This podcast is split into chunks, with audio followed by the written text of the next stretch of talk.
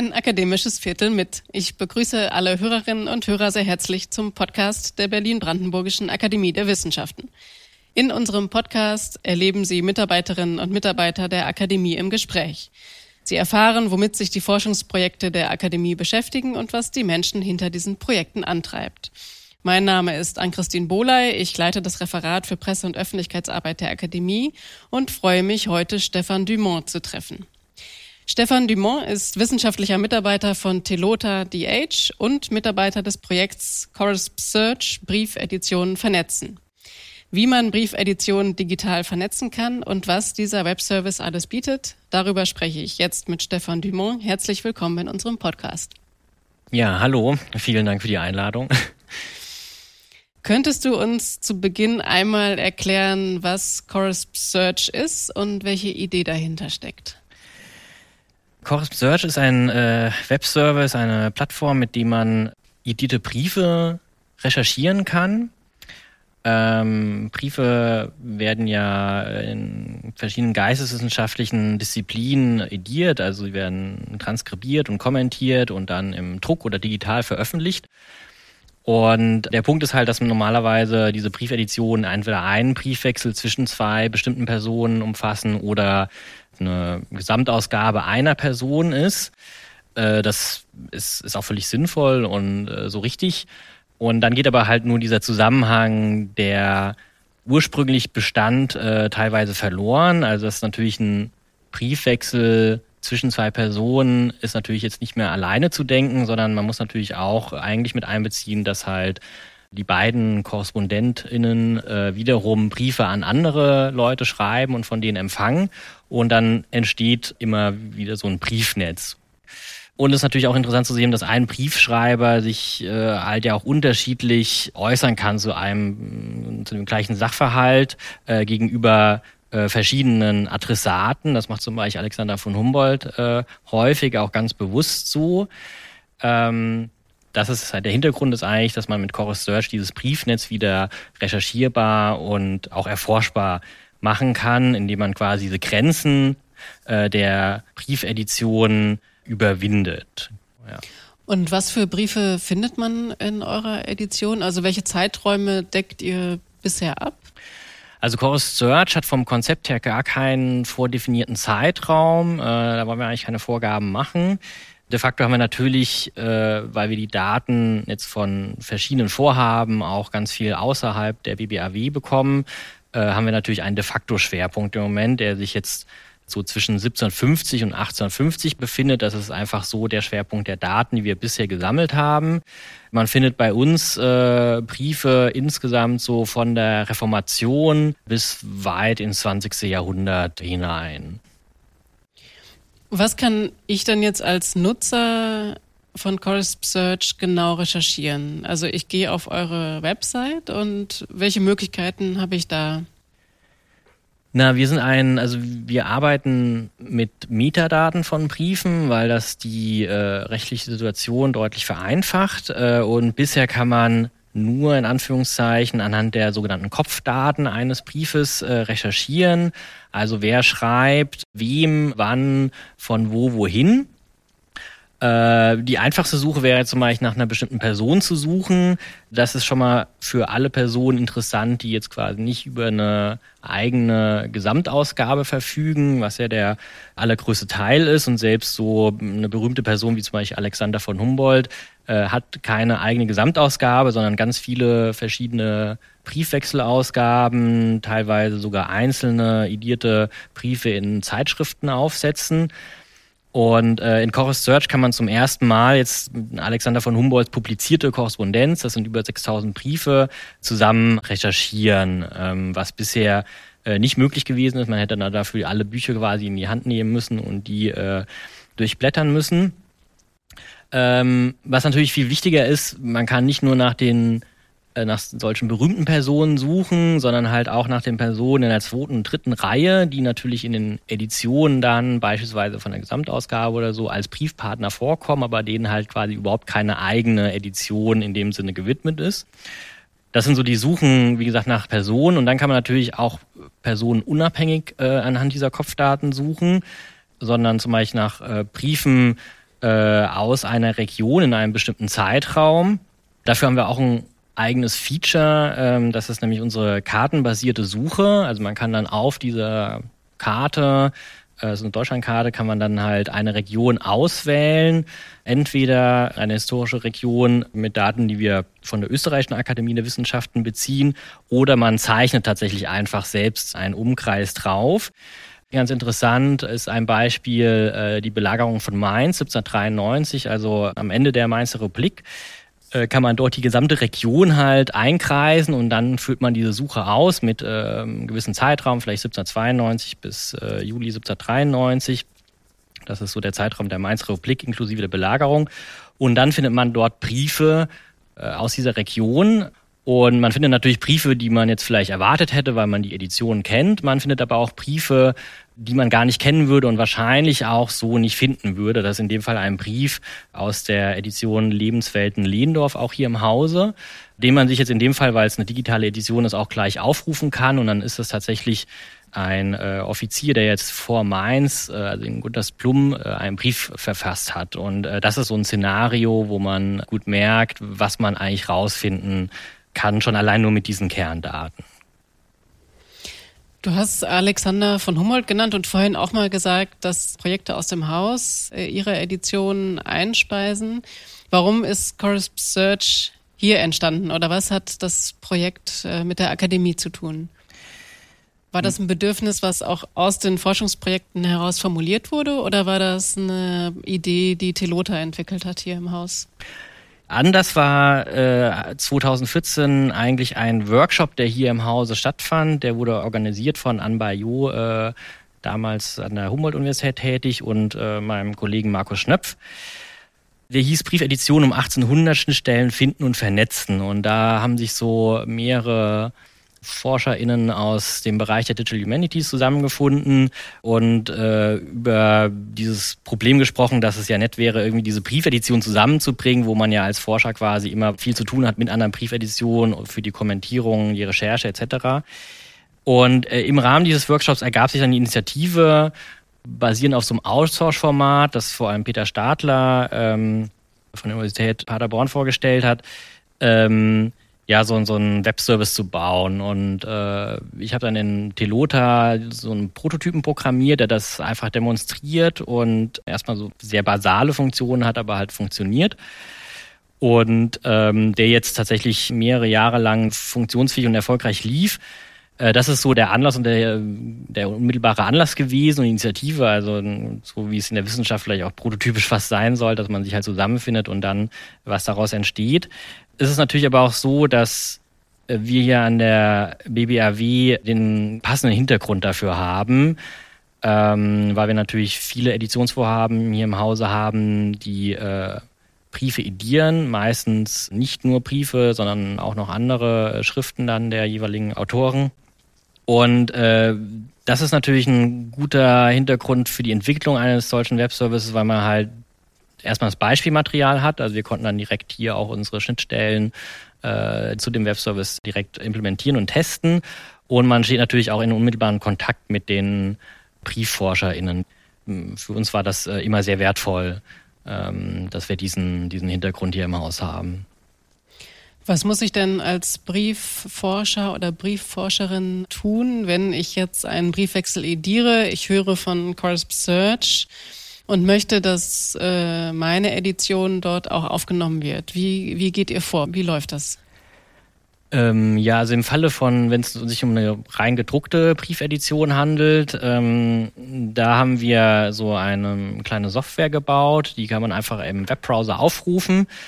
Und äh, dann kann man da direkt anfangen, die Daten einzugeben. Das ist einfach wie so ein ganz großes Formular gestaltet, wo man dann die einzelnen Briefmetadaten erfassen kann.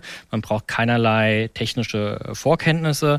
Man kann sich dann nachher das äh, Briefverzeichnis, das dann digital vorliegt und erstellt wird mit dieser Software, einfach runterladen und speichern auf seinem Rechner.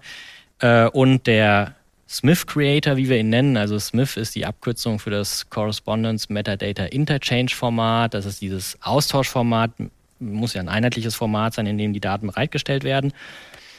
Der Smith Creator, der ermöglicht die Eingabe der Briefmetadaten und insbesondere ermöglicht er die gleichzeitige Recherche nach IDs aus Normdateien. Normdateien werden ja weltweit meistens von den Nationalbibliotheken angeboten. Man hat dann bestimmte Kerndatensätze zu Personen, Orten und auch Werken. Und äh, diese Datensätze, die haben eine eindeutige Nummer, eine ID.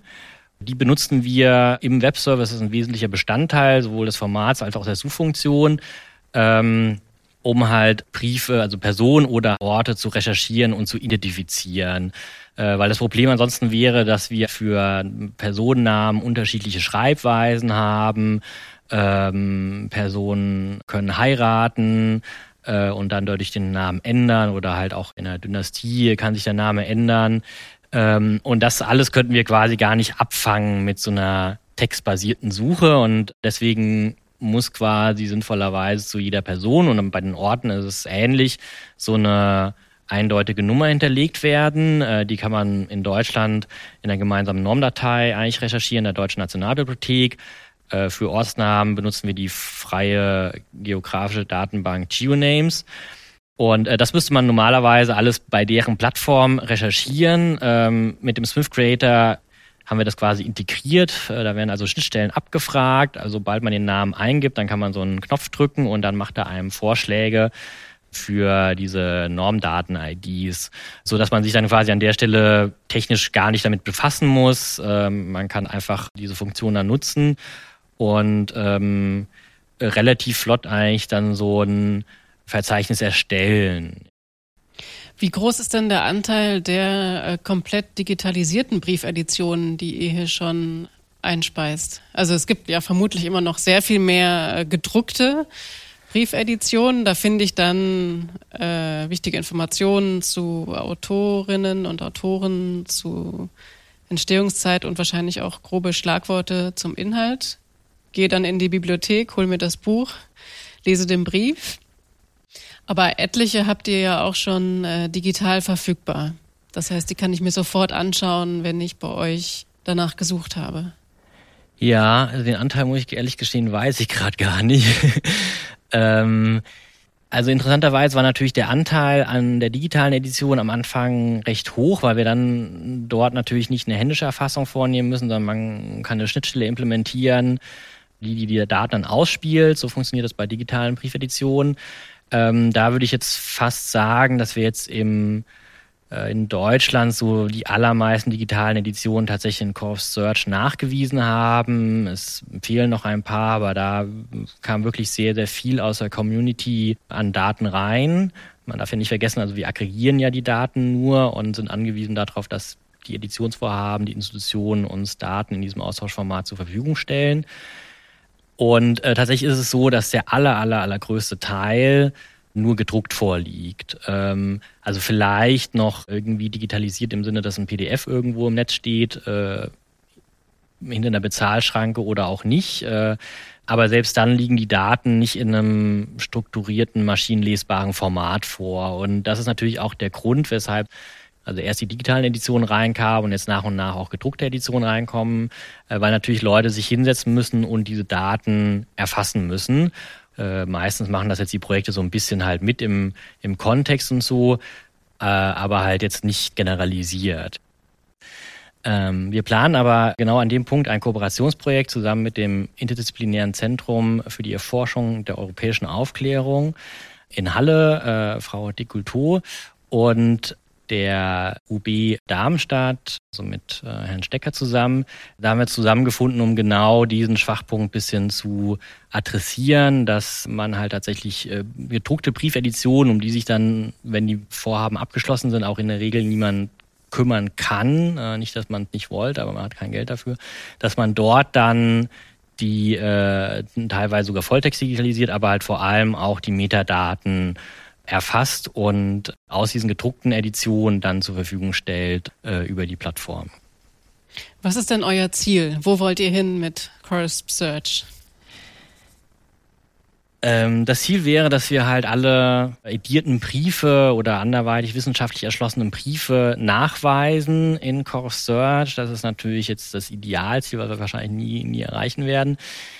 Äh, aber das wäre tatsächlich das Ziel, weil man dann halt auch ähm, zum Beispiel mit Methoden der historischen Netzwerkforschung, also mit digitalen Methoden, dort dann arbeiten könnte mit den Daten, also jenseits von einer Recherche, die ich jetzt irgendwie in einen Suchschlitz eingebe oder so. Das ist quasi immer das Ziel, wo wir hin wir wollen äh, insgesamt. Ja, und darüber hinaus haben wir natürlich, äh, wollen wir den Funktionsumfang des Webservices erweitern. Das heißt, wir wollen nicht mehr nur an die Kopfdaten ran der Briefe, sondern auch halt natürlich vor allem die Inhalte der Briefe recherchierbar machen. Äh, nicht jetzt vielleicht direkt im Sinne von einer Volltextsuche, das ist auch angedacht, aber vor allem im Sinne einer äh, Verschlagwortung, also ähnlich wie wir es jetzt auf der Ebene der äh, Kommunikationsdaten haben, also wer an wen schreibt, äh, dass man dann dort auch für erwähnte Personen, erwähnte Orte, erwähnte Ereignisse, erwähnte Publikationen solche IDs hinterlegt für den Briefinhalt jeweils und dann dort drin natürlich auch suchen kann. Das ist natürlich jetzt der nächste große Schritt den wir vorhaben, weil das natürlich auch das Interessanteste ist, weil natürlich Briefe, also in der Forschung hat mal jemand geschrieben, sind wie ein Gemischtwarenladen, weil ihre Inhalte sehr heterogen sind gegenüber zum Beispiel natürlich äh, Aufsätzen, äh, Büchern etc., wo man dann wenigstens grob weiß, worum es geht, ist das im Brief natürlich ganz unterschiedlich und äh, die recherchierbar zu machen, das ist eigentlich dann unser Ziel. Ansonsten haben wir noch ähm, weitere so Funktionalitäten vor, wie zum Beispiel, dass man anhand von Informationen aus Normdateien noch weiter suchen kann. Also dort stehen zum Beispiel ähm, Berufe drin, die Personen ausüben oder Berufsgruppen, zu denen Personen gehören. Ähm, oder auch eine ganz interessante Frage, das Geschlecht ist ja dort vermerkt, so dass ich auch tatsächlich mal äh, einfach nur nach Briefen von Frauen recherchieren kann. Ähm, das ist noch so eine Funktion, die wir vorhaben. Und äh, ein großer Block ist so das Thema Visualisierungen, äh, weil natürlich dann irgendwann der Datenbestand so groß ist, dass man, um ihn einfach explorieren zu können, nicht mehr nur mit einem Suchergebnis, einer Trefferliste mit Filterfunktionen äh, arbeiten kann, sondern eigentlich auch eine, eine Visualisierung oder mehrere Visualisierungsformen anbieten muss. Du hast jetzt noch etwas mitgebracht, das etwas erzählt über ein Nebenprodukt oder Nebenprojekt von Corrisp Search. Magst du das noch zum Schluss einmal berichten, was das ist? Ja, gerne. Ich habe ähm, Grußformeln historischer Briefe äh, mitgebracht. Die sind äh, aus unserem Satellitenprojekt, äh, nenne ich es mal Quote Salut. Dazu sage ich vielleicht gleich noch was. Äh, ich kann die Grußformeln einfach erstmal kurz vorlesen. Also die ersten zwei sind von August Wilhelm von Schlegel an Wilhelm von Humboldt aus den 1820er Jahren. Und die erste ja, Grußabschlussformel eines Briefes, die lautet so. Ich wünsche von ganzem Herzen, dass Eure Exzellenz der vollkommensten Gesundheit und Heiterkeit bei diesen mühseligen Arbeiten genießen mögen, welche der Wissenschaft so große Resultate versprechen und verbleibe mit unbegrenzter Verehrung eurer Exzellenz untertänig gehorsamster. Und dann käme natürlich die Unterschrift.